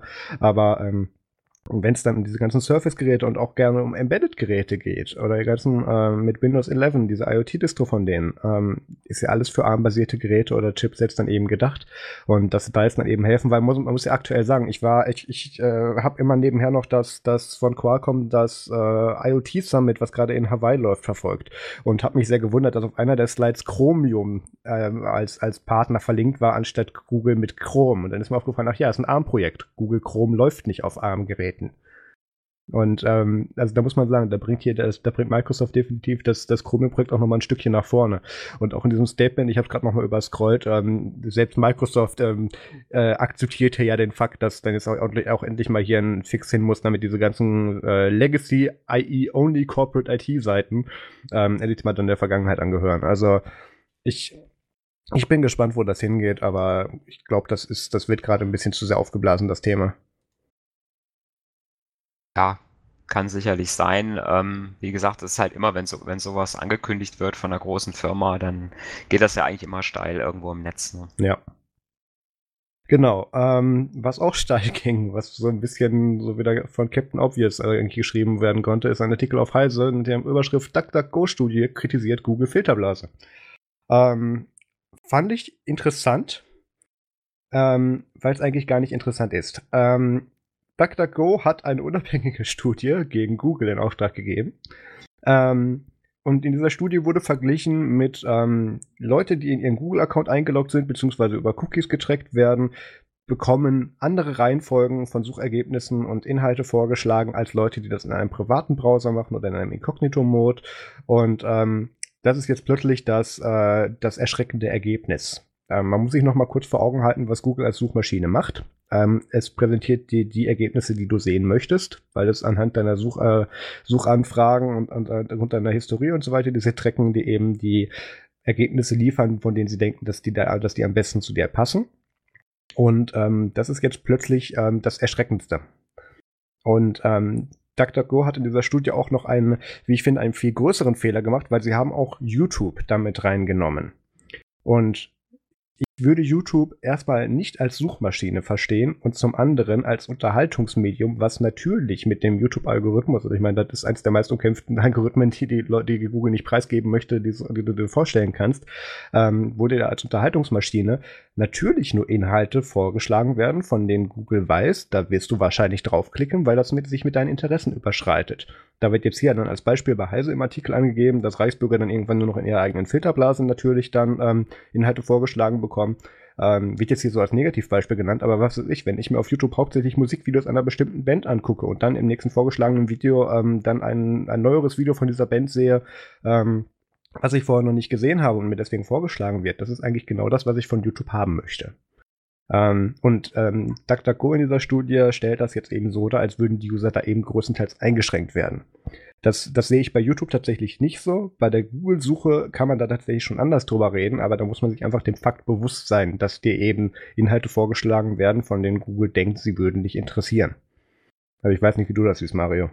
Also, ähm, ich habe das so verstanden, dass äh, die sich hauptsächlich darüber aufregen oder ich sag mal, was sie hauptsächlich darlegen wollten mit dieser Studie oder diesem Versuch, ist, ähm, dass sie gesagt haben, wenn jemand nicht bei Google eingeloggt ist, oder zwei Personen nicht bei Google eingeloggt sind, ähm, dass sie dann, wenn sie einen Suchbegriff eingeben, dasselbe Ergebnis in derselben Reihenfolge bekommen müssten. Und das ist ja eigentlich ein, äh, äh, im Prinzip ein Trugschluss, weil ja. das kann ja gar nicht funktionieren, weil dann würde ja der Google-Algorithmus wahrscheinlich so funktionieren, wie er vor äh, 15 Jahren oder äh, wann haben die angefangen funktionieren, ja. funktioniert hat, nämlich dass die einfach geguckt haben, ähm, äh, den Suchbegriff gesucht haben in ihrem Index und dann geguckt haben, äh, welche, auf welche von diesen Seiten wird am meisten verlinkt und das ist dann das erste Ergebnis. Weil das war ja, glaube ich, so der Anfang äh, des, des Google-Algorithmuses. Da haben ne, sie sich ganz schnell von verabschiedet. Funktioniert ja. haben, was sie dann aber immer mehr verfeinert haben. Und äh, jetzt ist es ja auch so, selbst wenn ich meinen Browser im Inkognito-Modus habe, äh, bekommt ja Google trotzdem mit, von welcher IP ich komme, das heißt, ja. aus welchem Land ich komme. Die können trotzdem, äh, auch wenn jetzt keine Cookies geschrieben werden im Inkognito-Modus, kann ich ja oder kann ja der Browser trotzdem auf schon bestehende Cookies trotzdem zugreifen. Das heißt, wenn ich irgendwelche Third-Party-Cookies drauf habe, ähm, die halt, äh, sage ich mal, für alle lesbar sind, dann kann der Browser die auch sehen. Das heißt, der sieht auch im Inkognito-Modus im Prinzip, wo ich war und was ich für Seiten angeguckt habe ja. und kann mir da draußen individuelles äh, Suchergebnis äh, bringen. Browser-Fingerprinting anhand von Erweiterungen und so weiter. Ja, kann ja auch alles abgefragt werden. Ganz genau. Und dann, dann, dann habe ich ja Betriebssystem und so weiter und so fort. Und dann habe ich ja, ähm, ich sag mal, das ist ja eigentlich, ist das ja ja der, äh, oder einer der großen äh, Pluspunkte von Google, dass sie halt auch, wenn ich kein Google-Konto habe und gebe da in der Suche was ein, bekomme ich die für mich relevantesten Inhalte. Und von daher kann diese, dieses Ziel der Studie zu sagen, es muss doch, äh, es muss doch das gleiche Ergebnis rauskommen, wenn zwei Leute, die äh, nicht bei Google eingeloggt sind, äh, dasselbe suchen, kann ja eigentlich gar nicht funktionieren. Ja, der Ansatz ist falsch, absolut.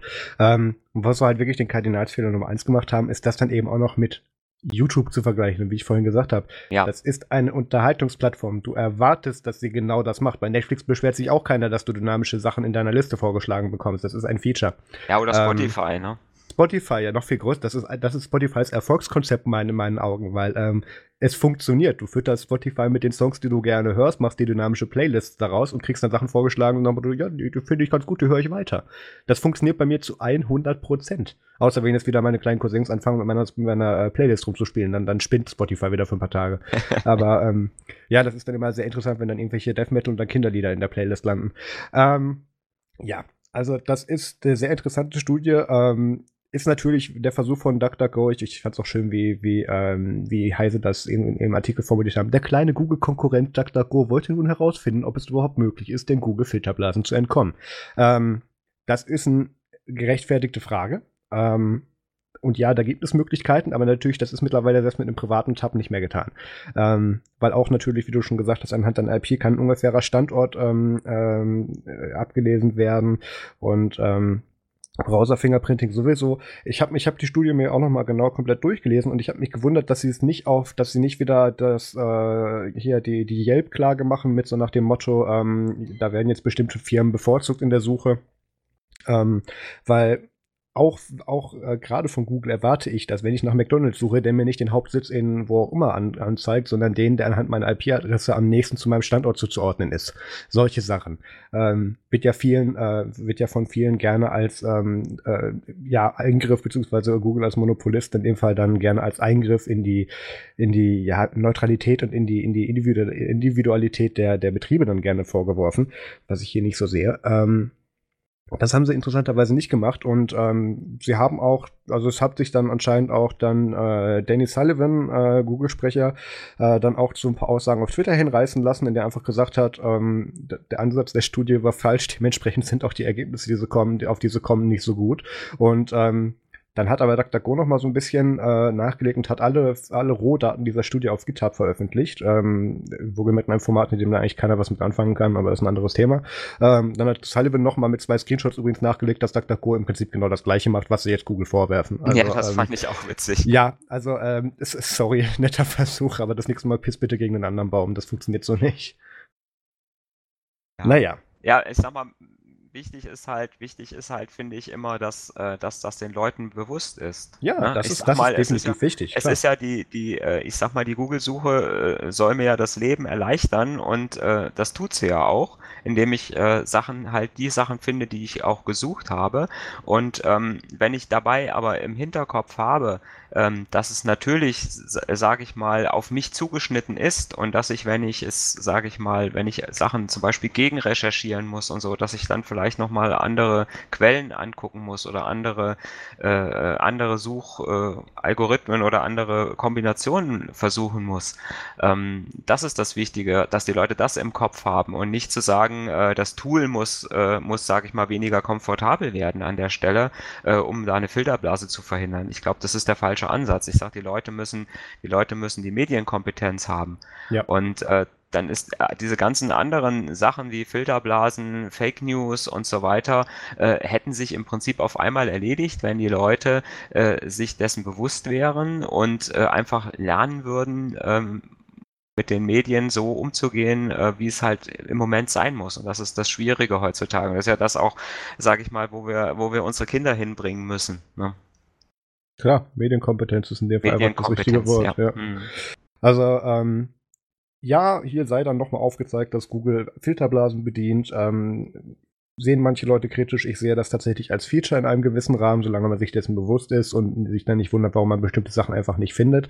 Ähm, hat er letztens tatsächlich auch eine andere Studie gemacht. Ähm, also klar, es ist ja der alte Running Gag, wer sucht bei Google, dann bitte auf Seite 2 und solche Sachen. Ähm, aber du kriegst tatsächlich nicht, da gab es eine ganz lange automatisierte Studie sogar drüber, ähm, dir werden keine Ergebnisse vorenthalten im Sinne von, dass du sie unter keinen Umständen mehr angezeigt bekommst. Sie werden dir halt wirklich nur anders sortiert und dann landet das Ding halt mal auf Seite 10, ähm, weil du halt andere Suchparameter hast. Aber das muss man dann halt einfach wissen. Ähm, okay, dann, was haben wir noch? Genau, du hast, äh, wir haben lange nicht mehr über IBM gesprochen. du hast was mitgebracht. Genau, ähm, und zwar, ähm, vielleicht kennt jemand noch äh, IBM Domino oder IBM Notes, den äh, meistgehassten Mail-Client in Firmen. Ich kenne Lotus Notes. War das nicht daraus entstanden? Es ist genau, äh, genau das. Ähm, mhm. IBM hat von der Firma Lotus. Ähm, Ach ja, ja, genau. IBM hat es dann ja gekauft. Notes ne? Domino äh, gekauft damals und ja. dann wurde es dann zu IBM Domino, IBM Notes.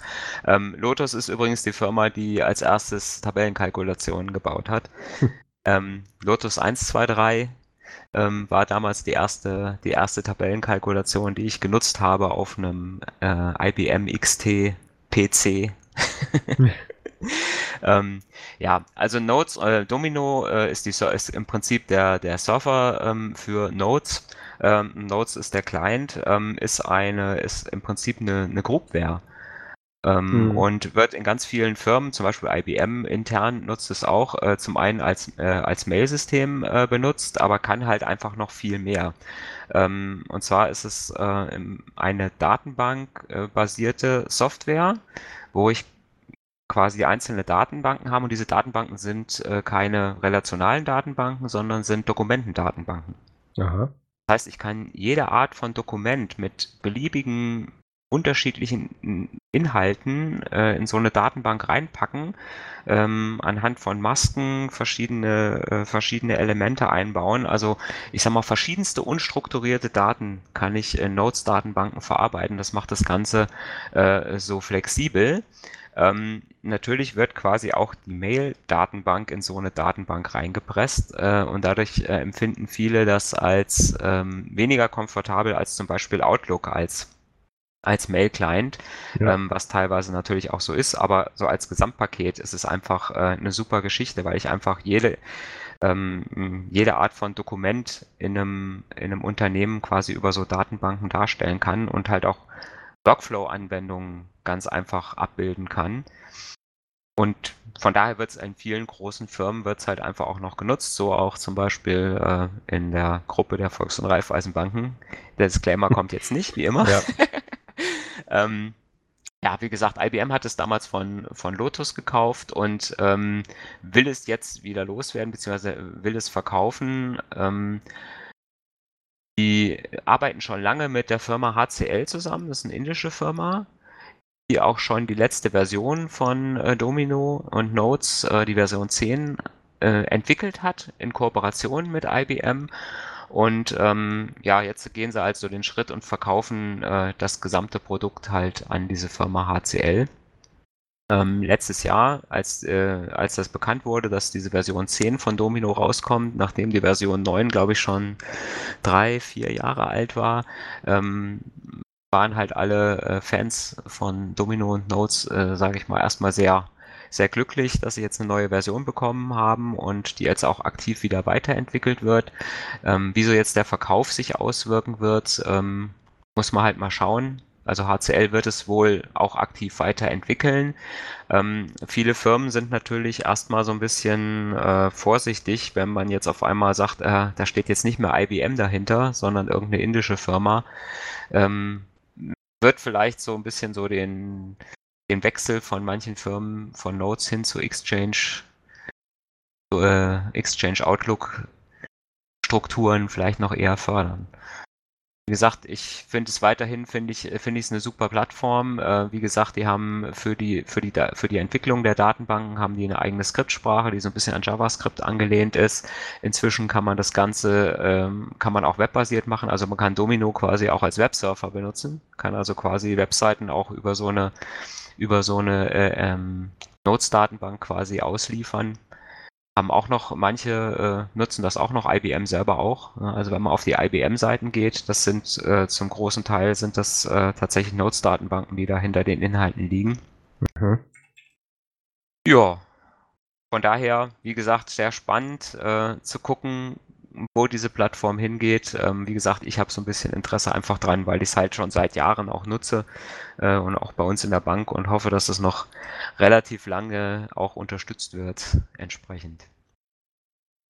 Also ich muss sagen, ich habe damals auch, was heißt damals, vor ein paar Jahren noch, habe ich, hab ich noch äh, mit äh, IBM Notes gearbeitet und ähm, ich fand das immer nicht ganz so toll, weil das war so, hat mich immer so an, an eine schlechte Workflow-Version von Google Docs mit einer Mischung aus Markdown erinnert.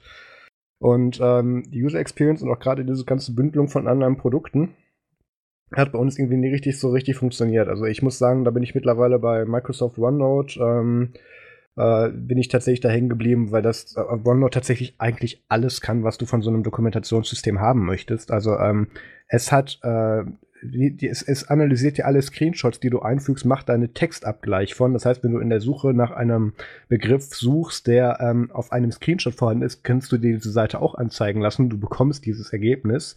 Ähm, einfach das Multi-User-Tracking war auch mit IBM eine ganz große Katastrophe, weil es dann immer verschiedene Systemstände gab. Ähm, das ist bei Microsoft OneNote auch so, aber da gibt es ein sehr intelligenteres System, um das dann später zu mergen, was dann nicht alles komplett über den Haufen wirft.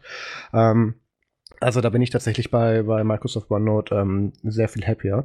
Ähm, Gibt es jetzt irgendeinen genauen Grund, warum die das jetzt verkaufen, im Sinne von IBM möchte es nicht mehr selber weiterentwickeln oder hat einfach die andere Firma genug Geld geboten? Äh, ich nehme an, dass ich nehme an, dass IBM es äh, loswerden will und nicht mehr selber entwickeln will, beziehungsweise sie haben es ja schon lange nicht mehr selber entwickelt, beziehungsweise HCL hat ja die letzte Version eigentlich schon komplett ja. selbst entwickelt und ich denke mal, sie wollen jetzt einfach auch die, die Verwaltung, den Verwaltungskram loswerden.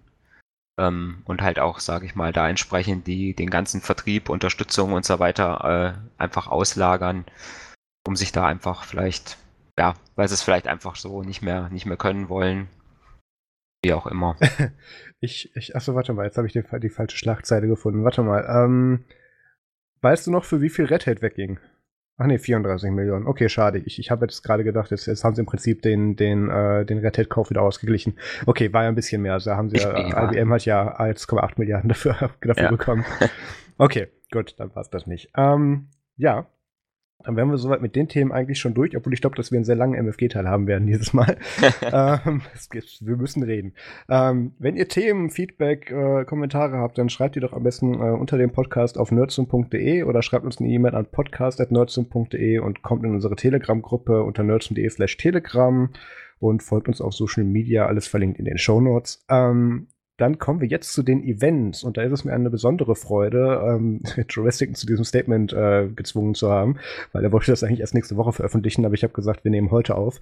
Ähm, Vostok Live 2019 findet wieder statt. Am 8. Juni, dem Queen's Birthday in, in, äh, in London, genauer gesagt im, im Pub der Harrison, der direkt ein paar Meter, also fällst du zweimal lang hin bei King's Cross am Bahnhof, dann bist du in dem Pub und ähm, da wieder im Keller wahrscheinlich. Wieder im Keller, genau. ähm, gleiche Location. Ähm, etwas anderes Line-up dieses Mal, weil bestätigt sind dieses Mal, also bestätigt in Anführungszeichen der Ubuntu Podcast. Es muss ja erst noch das traditionelle Curry stattfinden, bis sie sich dazu entschließen, auch ein weiteres Jahr lang diese Staffel zu machen.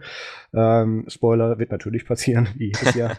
ähm, der Ubuntu Podcast ist dabei, Late Night Linux, aber nur in wahrscheinlich, ich weiß noch nicht, ob ich das sagen darf, in eingeschränkter Besetzung, weil ähm, es gibt ja wieder Mitglieder, die nicht aus Irland raus dürfen. Ähm, Linux Let's, das ist anscheinend ein irischer Podcast, also da wird dann der andere Ire, der dann bei Late Night Linux fehlen wird, wird wieder ausgeglichen. Ähm, Stuart Language, Dave Megaslippers und Maros Quabeck werden dann wieder bei der Drunken Mashup Show dabei sein. Wir werden ein leicht anderes Lineup für die Drunken Mashup Show haben, aber auch das ist noch nicht so ganz confirmed. Ähm, ich werde wahrscheinlich dieses Mal, also der André hat Interesse bekundet, dass er auch mal mitkommen möchte. Äh, müssen wir mal gucken, wie und ob das klappt. Aber ähm, ich habe mich ja gefreut, tatsächlich das letzte Jahr, ich weiß gar nicht, ob wir das gesagt haben, waren tatsächlich auch zwei aus der Nerds- und Telegram-Gruppe auch da. Was mich sehr gefreut hat. Ähm, vor allem, weil ich erstmal völlig verwirrt war, warum mich denn da jetzt einer auf Deutsch anquatscht. ähm, ja, es hat echt einen Moment gedauert. War auch schon ein bisschen spät und ja, das ist Drunken Mashup Show, der Titel. Naja, ähm, genau. Wie immer, das, das Event ist äh, hier strikt 18 plus, keine Kinder erlaubt. Ähm, es, ich weiß nicht, wer die, wer die ähm, letzten Folgen von der Drunken Mashup Show gehört hat, aber es, es dauert so ungefähr zwei Biere und dann, dann schreit Joe Ressington halt das Publikum an. Ähm, das ist völlig normal bei uns. Jedenfalls, wer wieder auf, auf Lust hat auf einen Abend mit äh, Free Open Source Software-Geschichten, lustigen Podcasts und äh, einfach mal wieder mit, mit Leuten aus dem Internet sich zu unterhalten, dem kann ich das auf jeden Fall empfehlen. Ich werde natürlich wieder mit dabei sein und ähm, dann wäre das eigentlich das Event für dieses Mal. Ich weiß nicht, den, den 35C3 müssen wir jetzt nicht schon wieder ankündigen, das ist auch ein bisschen spät, es gibt keine Tickets mehr. Ich wollte gerade sagen, das ist jetzt rum, glaube ich. Ne? Ja, genau, es wäre dann Ende Dezember tatsächlich in, in großer, äh, großer Stückzahl tatsächlich vertreten. Da freue ich mich schon sehr drauf. Ähm, WTF der Woche haben wir dieses Mal, glaube ich, keins. Nee, ich habe auch nochmal gesucht, heute Morgen mhm. verzweifelt, ich habe keins gefunden. Ah, warte mal, wir können das ja wieder live machen. TheVerge.com. so, wer ist heute explodiert? Ähm.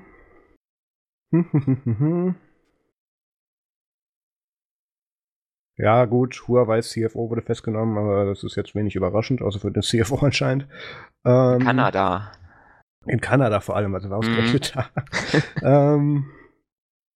Nö, find grad nix. Okay, kein WTF der Woche dieses Mal. Dann lass uns direkt zum MFG Musikfilm Game Trip kommen. Ähm, genau, Mario darf anfangen. Genau.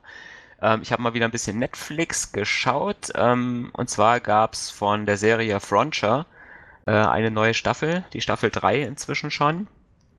Ähm, äh, Frontier ist eine Serie, die so zur Zeit des Fellhandels in Nordamerika, so am Yukon, Alaska, da so die Gegend äh, spielt, ähm, wo ja, sag ich mal, die, äh, die englische Krone da äh, ziemlich äh, alles unter ihrer Fuchtel hatte. Mhm. Äh, und ähm, ist, äh, ja, handelt im Prinzip da von, äh, von dem Krieg der Fellhändler. Gibt es halt verschiedene Organisationen, die mit Einheimischen und die Kanadier und die Engländer äh, da ein bisschen gegeneinander integri äh, ähm, integrieren. Nee, nicht integrieren, äh, intrigieren.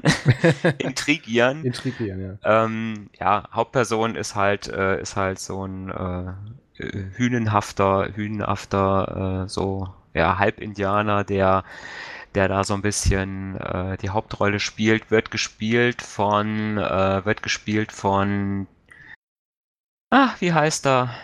Jason Momoa. Das ist der, der äh, bei Game of Thrones den Karl Drogo spielt und, und auch im neuen äh, Aquaman. Genau. Den Aquaman. ähm, ja, und da geht's halt, äh, ist halt äh, so, äh, sagen wir mal, viel, viel Intrigi Intrigen und äh, aber auch so viel Action und ist eine relativ brutale Serie, also fließt auch viel Blut und so Körperteile und äh, ja. also ist nichts für Zartbeseitete, ist auch, äh, ist auch, glaube ich, FS, äh, FSK 18. Klingt ein bisschen nach Netflix. The Crown. Kann sein, The Crown, The Crown kenne ich jetzt nicht so okay. genau. Ähm, wie gesagt, ist halt da, spielt halt da in diesem Universum so ein bisschen. Mhm. Die ersten äh, sind auch immer nur sechs Folgen, also kann man auch schnell mal weggucken, äh, die Staffeln äh, insgesamt. Und äh, ja, ich mag es halt so einfach so, das Setting äh, gefällt mir ganz gut und äh, ja, ich mag halt Jason Momoa mag ich auch ganz gerne gesehen und von daher kann man sich gut mal anschauen, so zwischendurch. Ja. Und äh, das zweite, äh, zweite, was ich habe, ist, äh, sage ich mal, ähnlich von der äh, vom Genre.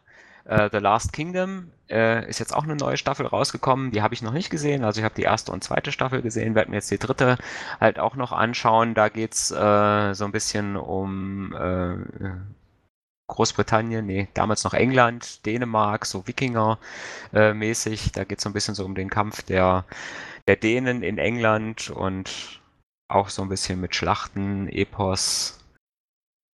Ist auch eine relativ brutale Geschichte. Also ich sag mal, fließt auch viel Blut in den Schlachten logischerweise und es geht halt dann auch um die Intrigen in den verschiedenen äh, Königshäusern. Wer kriegt jetzt die Krone von England? ist halt auch, wenn man das mag, auch eine schöne Sache. Das sind so meine zwei etwas äh, genrelastigen Tipps für dieses Mal. Ja, dann darauf für den gibt es keine Überleitung. Es gibt einen neuen Marvel-Trailer. Ja, habe ich für auch gesehen. Den anscheinend letzten Avengers-Film. Also, ähm, wer es in Erinnerung hat, es gibt ja schon mit, also erstes Mal haben sie ja mit dem, mit dem letzten Avengers ja äh, mal so die Hälfte der Besetzung war zum Sinne des Wortes mal rausgekegelt. Ähm, obwohl hier von 51% gesprochen wird. Und ähm, die, äh, manche Schauspieler haben ja schon gesagt, sie wollten sich gar nicht verlängern lassen, deswegen zieht hier, glaube ich, Marvel gerade so die Notbremse und macht die letzte Folge. Obwohl man ja sagen muss, dass so die ganzen vorherigen Filme ja schon ein bisschen darauf hingedeutet haben. Ähm, es, äh, es gibt eine Videobeschreibung von dem Trailer, der einfach, die einfach nur besagt, Part of the Journey is the end. Und ähm, man sieht am Anfang ein äh, im Weltall oder in einer zwischen, nee, ist ja eine andere Galaxie, ähm, äh, rudelnden äh, Tony Stark, ähm, dem anscheinend in seinem Raumschiff das Essen und die Luft ausgeht und sich jetzt dann mit, Rück mit äh, irgendwelchen Rückständen seines Iron Man Helmes äh, irgendeine Videobotschaft an Pepper Potts dann aufnimmt, in der er sich verabschiedet. Und ähm, es, ist, es ist extrem dunkel angehaucht alles. Also ähm, ich, ich bin da sehr gespannt. Wie hast du den Trailer empfunden? Ja, ich fand's auch, äh, fand's auch ziemlich spannend. Äh, ja, die Geschichte, äh, dass Tony Stark da ähm, im Universum rumgleitet, äh, war auch schon ne, so der Einstieg relativ cool. Mhm. Ähm, dann äh, habe ich gesehen, Captain America hat sich seinen Vollbart wieder abrasiert. Ja, endlich. Das sah ja schrecklich aus. Ja, und zum Schluss kam ja dann noch, zum Schluss kam ja dann noch im Trailer, äh, sag ich mal so, die Überraschung, ne, mit Ant-Man. Ja. Der dann vor der Tür steht. Ja. Vielleicht. ich hatte noch Zeit, darf ich mitspielen? Ja. ja. Ich weiß nicht, dem, ach, doch, dem haben sie am Ende doch seinen eigenen Film gegeben. Naja, egal, reden wir nicht Zwei hat er schon. Hm? Zwei? Zwei, hm? Ach ja, du warst, und Ant-Man ja. and the Wasp. Ja, ja. Der zweite. Ja, also ich bin ich auch, auch sehr schön, wie beim, wie beim Intro dann direkt dieses Marvel-Zeichen erstmal dann im, im Thanos-Teil weggeflattert ist. Da wusstest du genau, wo es hingeht. Ach ja. Ja, ja es wird ja auch spekuliert, ob es äh, außer Thanos vielleicht nochmal. Äh, ja, die Frage ist ja, ob Thanos überhaupt noch, äh, nachdem er jetzt eigentlich sein Ziel erreicht hat, überhaupt noch äh, irgendwelche Ambitionen hat, äh, noch böse naja, er, zu sein. Er kommt auf, ja gut, das schon, aber er kommt auf jeden Fall noch vor. Den hat Stimmt, man ja auch im Trailer man, man gesehen. hat ihn kurz gesehen. Man hat ja. kurz den Handschuh gesehen, genau, und dann war Ruhe. Ähm, aber jetzt ist er, ich, ich hatte ja eigentlich nach den, ähm, das war ja nicht Infinity War, wie hieß denn der andere, ähm, wo er sich am Ende mit Captain America prügelt. Ist auch egal, ich glaube, der vorletzte Avengers der zweite gewesen sein. wäre das dann, ja, ja. Echt? War das Avengers 2? Ähm, Drei gewesen sein, oder? Age of Ultron, doch, doch, doch. doch Age doch. of Ultron, ne? Ja. ja genau. Ähm, nein. Age of Ultron haben sie doch, haben sie doch diese komische Stadt gelandet. Nee, das war, das war, äh, wo sie in der Stadt, die Aliens in der Stadt sind. Das ja. war der erste. Nein, ich meine, wo so diese, ist auch egal, ich schwer's gerade wahrscheinlich durcheinander. ähm, wo, wo ja am Ende dann ja ähm, eigentlich davon ausgegangen wurde, dass die jetzt einfach nochmal so eine neue Generation Avengers hochzüchten in diesem Center, was sie da gebaut haben, dachte ich eigentlich, dass es dann in der, in der Folgenserie dann daran anknüpfen wird, weil denen wahrscheinlich die Hauptdarsteller zu teuer werden. Aber jetzt anscheinend beerdigen sie es doch. Obwohl es wird eh dann wieder drei Spin-offs geben. Also ähm, ich glaube, da sind wir noch ganz lange nicht los. Da bin ich auch recht froh drum. Mhm. Ähm, Trailer, Link dazu ist in den Shownotes. Ähm, Jetzt habe ich die Shownotes geschlossen, sehr gut. Was habe ich denn noch geguckt? Äh, Berlin Station, äh, die dritte, äh, die dritte Staffel ähm, hat wieder angefangen. Das war ja so diese CIA-Serie, also CIA-Außenposten in Berlin. Ähm, allerdings nicht zu nicht zu Zeiten des Mauerfalls, sondern tatsächlich ähm, äh, in der aktuellen Neuzeit, wie er dann eben äh, dargestellt wird. Ähm, mit, mit allem, mit Anleihen an Stasi-Akten und so weiter geht es hier gerade in der ersten Folge weiter. Ähm, jede Woche jede Woche. Jeden Mittwoch gibt es auf Netflix da eine neue Folge von, kann ich empfehlen. Ist immer noch sehr spannend. Die Staffel 2 hatte ich ja damals so toll gefunden, weil sie da tatsächlich, ähm, also die Partei hieß da nicht AfD, aber ähm, da war eine weibliche Hauptdarstellerin dabei, die halt die Frau Storch sehr gut imitieren konnte, so nach dem Motto. Ähm, es, es, gibt sehr viele auch tatsächlich ähm, äh, aus, der, aus der Politik, jetzt hier aus der heutigen Politik, sehr äh, viele Anleihen in dieser Serie. Das ist sehr, sehr interessant gemacht. Ähm, dann, was habe ich noch geguckt? Genau, das habe ich nicht geguckt, aber ich hatte letztens ähm, eine Diskussion mit meinen kleinen Cousins, weil die Schloss Einstein nicht kannten. Echt? Ja. Gibt's ja gar nicht. Genau, habe ich natürlich, wie man dazu macht, auf dem Handy schnell den Wikipedia-Artikel auswendig gelernt. Und ähm, man muss ja sagen, ähm, dass das ja eine Meisterproduktion ist. Ich habe mal hier mal kurz die, äh, die, die, äh, die Facts nochmal rausgeholt. Ähm, genau, es gibt bislang, ich weiß nicht, ob der Artikel ganz aktuell ist, 922 produzierte Folgen in 21 Staffeln. Und ist damit weltweit die längste fiktionale Fernsehserie mit Kindern für Kinder. Also, mhm. ich kenne nicht viele andere, ich, ich kenne keine andere Serie, die das auch kann, die nicht für Kinder ist. Ich weiß nicht, 922 produzierte Folgen. Das ist schon, schon, schon fast Dr. Who-Niveau. Ja, ja, gut, nicht ganz das Budget, aber und nicht ganz so oft Wechsel des Hauptdoktors, aber ja. Ähm, nee, fand ich extrem interessant, weil mhm. ich habe ja tatsächlich noch ähm, die, äh, also ich kenne tatsächlich einen, einen der Schreiber davon tatsächlich persönlich aus der Zeit, wo ich noch was mit Hörspielen gemacht habe. Mhm. Ähm, und äh, habe dann auch noch mal geguckt, weil da hat er tatsächlich die Folgen, ich glaube, die erste Folge kam äh, äh, das müssten, ja genau, 98 kam, kam die erste Folge auf dem Kinderkanal, äh, damals noch Kinderkanal, wirklich dann eben raus. Ähm, und bis Juni 2007 wurden 480 Folgen abgedreht. Also ähm, genau, und dann ähm, es gibt, es wird immer noch gedreht und immer noch weiter produziert. Ich, ich finde gerade leider nicht das genaue Datum. Doch, warte mal, hier ist es genau. Ähm, genau, es laufen immer noch aktiv Dreharbeiten zu dieser Serie. Also das ist was, das hat der Kicker nicht losgelassen und ist tatsächlich kein eingekauftes Format, sondern eine Eigenkreation damals gewesen. Also dafür hat das alles sehr gut geklappt. Ja, also ich weiß, meine, meine Tochter war mal auf einer Klassenfahrt ähm, da äh, am Set. Mhm. Die konnten, hatten das mal besichtigt. Die waren mal bei Kika und haben da mal reingeguckt. Das war, äh, fanden die auch ganz witzig, ja. Die haben das auch beide geguckt. Ja, ich, ich war ja damals auch auf einem Set, das war aber damals für den Tigerentenclub. Und ähm, da, also im Publikum, nicht als, als teilnehmende Schulklasse. Ähm, und äh, das, das war am Anfang war das dann sehr langweilig, weil da wurde dann geübt mit wie klatscht man. Und ja, wie ist man dann ruhig und so weiter. Also das, das, also wir hatten eigentlich alle schon keinen Bock mehr, als das losging. Das war, war nicht ganz so gut. Aber beim, bei Schloss Einstein haben sie ja tatsächlich, glaube ich, irgendwie dreimal jetzt diesem Artikel nach die Location gewechselt. Ähm, mittlerweile ist das irgendwie, also das ganz früher war es ja, also die Folgen, die ich noch kenne, die paar, die ich gesehen habe und die drei, an die ich mich noch erinnern kann, ähm, waren ja wirklich in so einem alten Jagdschloss, was da irgendwie als Internat umgebaut wurde und mittlerweile ist das, glaube ich, irgendwo in Leipzig. Naja. Ähm, in Erfurt. Erfurt. Mhm. Ach nee, genau, Leipzig war davor mal. Alte Schauspielhaus Erfurt, ja. ja. Ähm, und dann sind wir, wenn ich so in diesen Wikipedia-Modus gekommen und habe mich dann immer weitergeklickt und bin dann irgendwann auf einer anderen Kika-Serie, die ich damals noch gesehen habe, dann, ähm, äh, dann hängen geblieben, beziehungsweise habe den Artikel nochmal gefunden. Ähm, interessant. Und der Wikipedia-Artikel wurde seitdem gelöscht. Was ist das denn?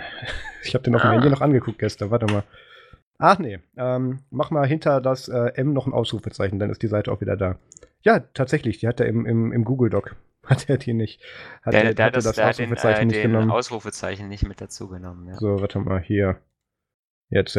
Ähm, genau, die hieß Achtung, streng geheim, hat ein paar weniger Folgen. Ich glaube, die haben irgendwie nur. Das ist ja unübersichtlich mehrere Staffeln, aber irgendwie über 70 Folgen. Ich weiß es nicht. Egal. Auf die müssen wir jetzt nicht eingehen. Ähm, habe ich auch noch gefunden. Und was ich auch noch angefangen habe, ist eine Serie, die heißt einfach nur FBI. Mhm. Ähm, ist produziert von Dick Wolf. Also, ähm, man muss ja sagen, der Mann hat ja eigentlich alles, was an Krimiserien betrifft, organisiert bzw. produziert. Von Law and Order über, äh, über, oh Gott, wie viele Law and Order Ableger gibt es hier? Ich scroll hier gerade durch. Ähm, Crime and Punch. Ja, ich, ich, ich scroll hier immer noch bei Lord Order durch. Egal. Also der ist ja bei allem wirklich ausführender Produzent gewesen und der hat jetzt auch noch eine FBI-Serie gemacht und ähm, das sind immer so Kurzfolgen. Also das ist nicht so wirklich übergreifend gedacht.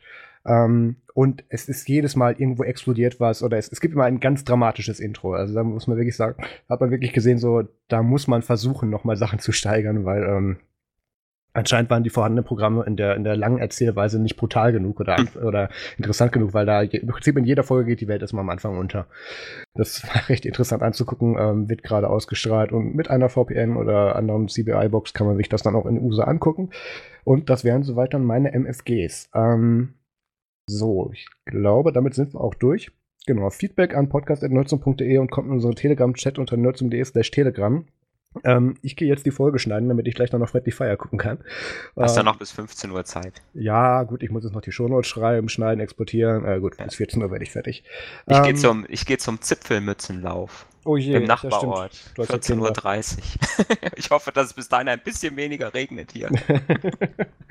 gut, also Mario, danke, dass du das noch so kurzfristig, ein, ein, genau, kurzfristig einrichten konntest. Und ähm, dann hören wir uns in sieben Tagen wieder. Ähm, Spoiler, Max wird auch nächste Folge nicht mit dabei sein. Der hat gekündigt. Nein, hat er nicht. Der ist, ähm, ich glaube, der ist auf einem Geburtstag mal wieder oder so. Jedenfalls kann er nicht. Das, das heißt, nächste Folge wird der Talk mit Stefan dabei sein. Ah. Ähm, das wird interessant. Ich weiß nicht, hast du das, hast du die LibreZoom-Folge schon gehört, die Nummer 4, Mario? Ja, die habe ich schon gehört. Mhm. Ich werde wieder versuchen, Torben dazu bewegen, GDPR zu sagen. Oder DSGVO. Das fand ich echt cool. Oder DSGOV, nee. Genau. Auch das heißt GDPR, ja. fand ich sehr schön. Okay, ähm, genau. Habe ich die letzte Folge schon, schon geplagt. Hört LibreZoom Folge 4 müsste das gewesen sein. Und dann hören wir uns in einer Woche wieder. Vielen Dank fürs Zuhören. Macht's gut und bis zum nächsten Mal. Ciao. Tschüss.